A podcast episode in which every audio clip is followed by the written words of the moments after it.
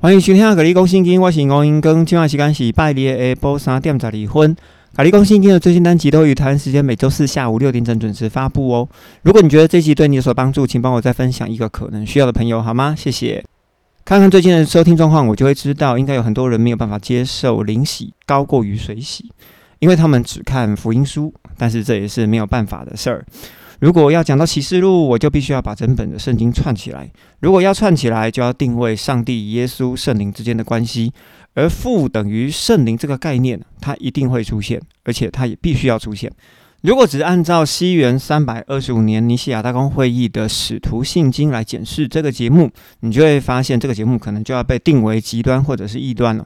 但是你不要忘记了，后人整理出来的使徒信经以及三位一体的概念，虽然。看似也是出自于圣经，但是是圣经的原意吗？好好，我们讲《使徒信经》里面有一段是讲圣母玛利亚的事情，好，大家就自己想想哈，祷告想想。在上周六的晚上，我在一个小组内讲了由创世纪到启示录，上帝对人类的计划，在其中带了一点点上帝的结构和人是一样的，外中内三层。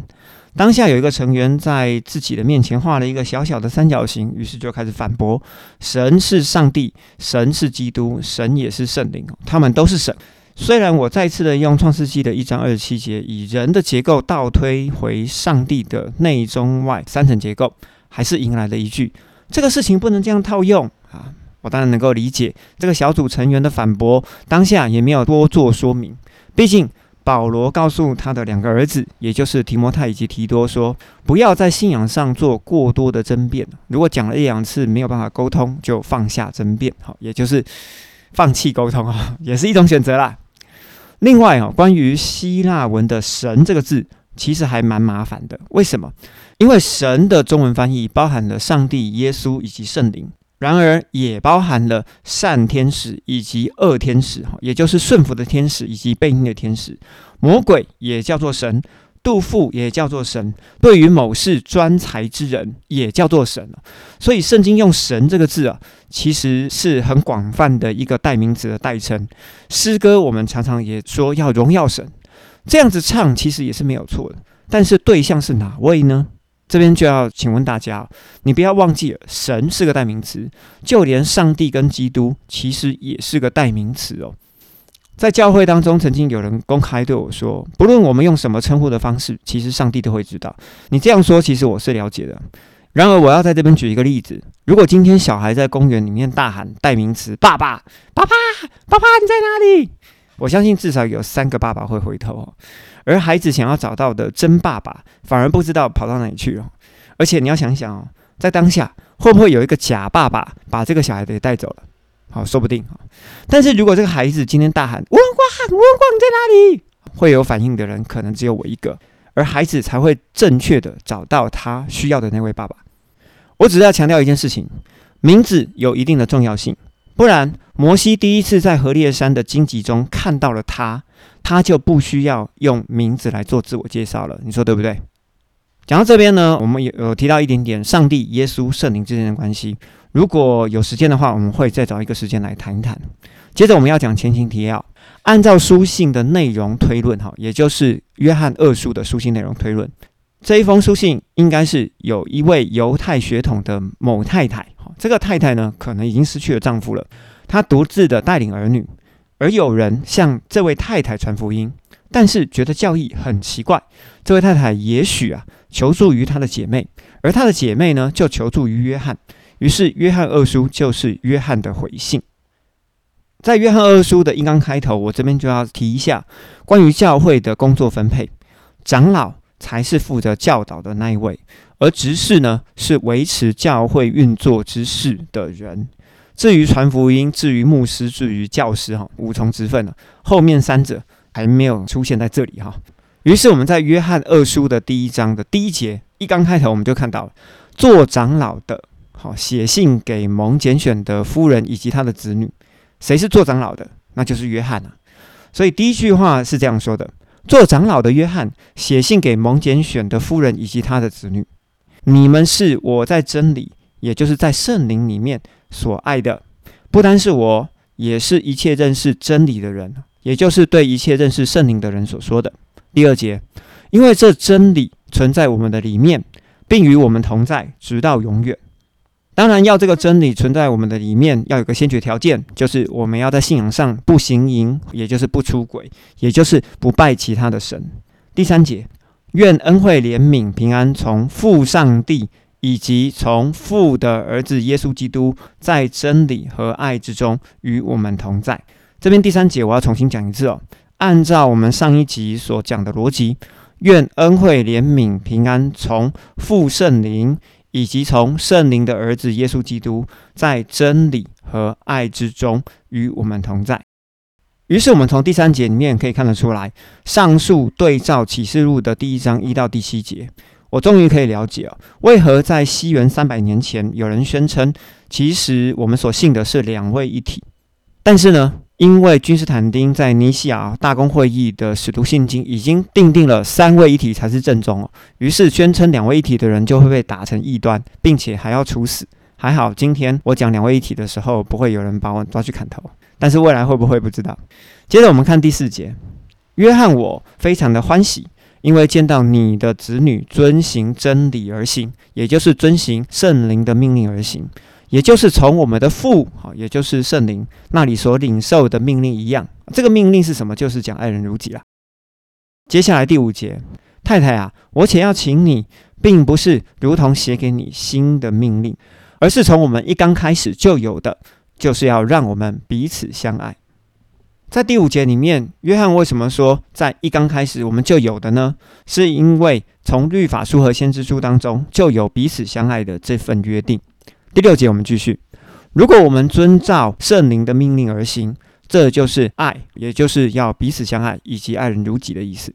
正如你们从起初第一次听到，就是这个命令，你们要遵其而行。所以，我们从生命记里面会知道。奉献的原则其实讲的就是社会责任，也就是讲着彼此相爱，也就是福音书里面说的爱人如己。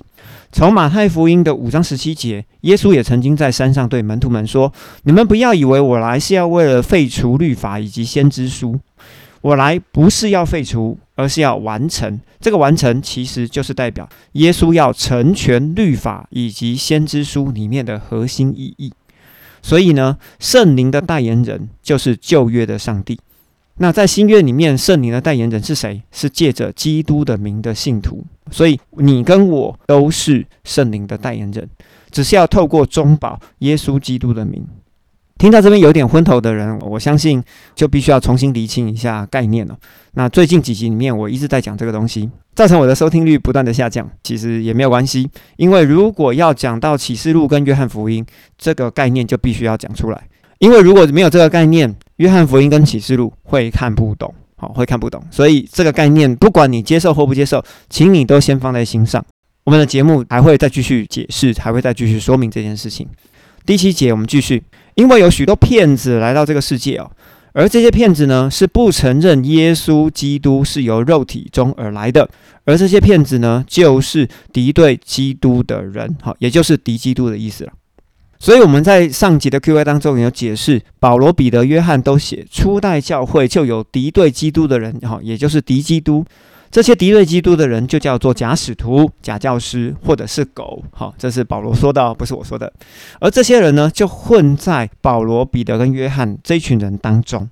而启示录第二章第二节其实也讲了，基督对以弗所教会说：“你不能容忍恶人，哈，也就是不能容忍悖逆的人。你也曾经试验那自称是使徒，其实不是使徒的人，看出他们是假的。”所以呢，我现在就在讲《圣经一子通》的内容哦。如果你还没有买《圣经一子通》的人，请你赶快去找一本哦。要去哪里买？请你直接 Google 哈，《圣经一子通》哈，你就会找得到。所以在《圣经一子通》里面有讲过哈，以弗所教会其实就是第一代的教会，大概在西元前的一百年，好，通通叫做初代教会。那我现在呢，其实在做的这件事情，就是在偷渡启示录的讯息哈，先让你知道。如果没有买《圣经一子通》的人，赶快去买哈。那我们刚刚有提到骗子，骗子就是不承认旧约说话的上帝成为肉身，或者是不承认道成肉身的身份。于是我在这边我要做一个证明哈，其实保罗在提摩太前书第三章第十六节已经有证明过了。保罗对提摩太说：“近前又伟大的奥秘，这是众人所公认的，这件事情就是里面的上帝哈，也就是他在肉身显现，在圣灵里称义，被天使看见，被传于列国，被世人信服，被接到天上的荣耀里哈，也就是升天，也就是最后被提。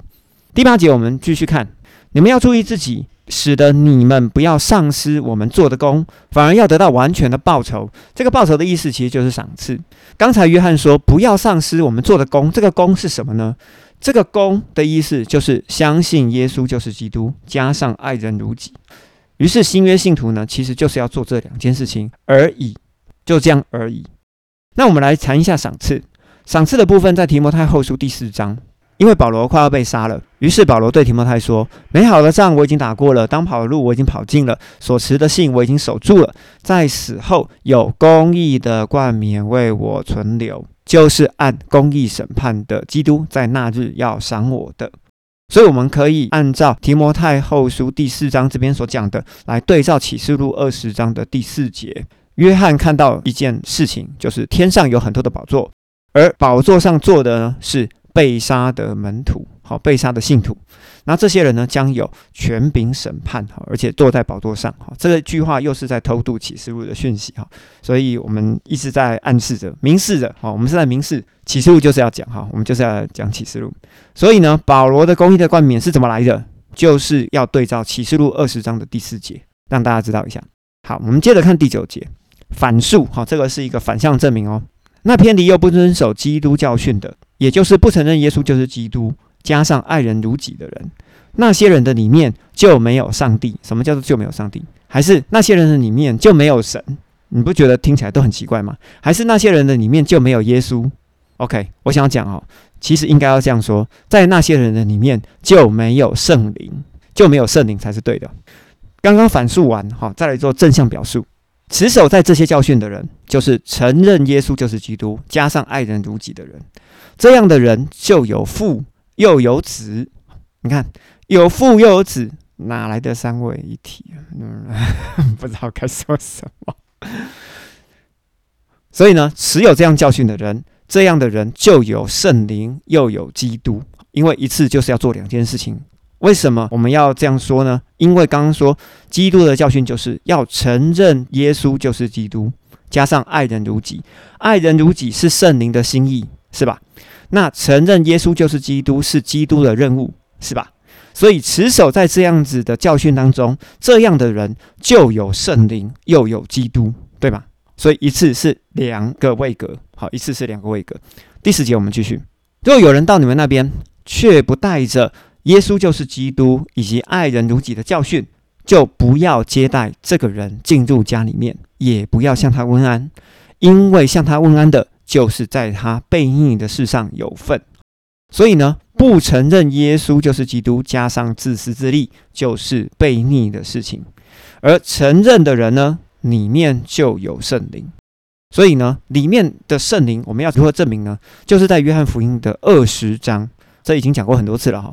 耶稣对门徒吹一口气说：“你们领受圣灵吧。”从那个时间点开始，门徒就领受了圣灵，也就是新约正式的开始。第十二节，我们继续看，有许多事要写给你们。约翰，我不愿意借着纸墨，而是希望到你们那里口对口说。口对口说的意思，其实就是面对面说，以样子表示行为。这是希腊文里面会常用的文法哈。这样会使我们的喜乐被充满。那蒙拣选的姐妹的孩子也向你们问安。于是，在这边我们要做一下重点整理：肉体里面有我，哈，我的里面有圣灵，就如同上帝的体中里面有一个里面的上帝，里面的上帝呢又有一个圣灵。如果外体也包含了人跟上帝呢，其实都是三位一体。但是，如果我们今天只讨论性格，这三位当中，其实只存在着两位有性格。第二点，耶稣在新约里面的命令，就等于是圣灵的命令，也等于是约翰所传的福音。而约翰所传的福音是什么呢？就是要相信耶稣就是基督，并且要彼此相爱。因为相信耶稣是基督，纯粹只是属于新约的恩典福音。而彼此相爱的这个事情呢，其实在律法书当中，也就是在摩西的律法书当中，其实就已经有规范了。而遵照这两件事情的人，在末日之后就会得到奖赏，也就是得到报酬。在西元九十年之后，假教师跟假使徒，也就是不相信耶稣就是基督的那群人，依然在土耳其以及希腊地区呢，到处寻找猎物。他们希望说，把这些人归正到那些人的名下。最后一点就是，因信称义的人呢，就如同圣灵有印记在我们的里面，所以耶稣吹了一口气，让这口气进入到我们的里面，我们也透过因信称义，让圣灵住在我们的里面，使得我们可以被上帝称之为无罪。接着我们要来讲延续上一集所讲的东西哈，也就是路加认为的因信称义与水洗。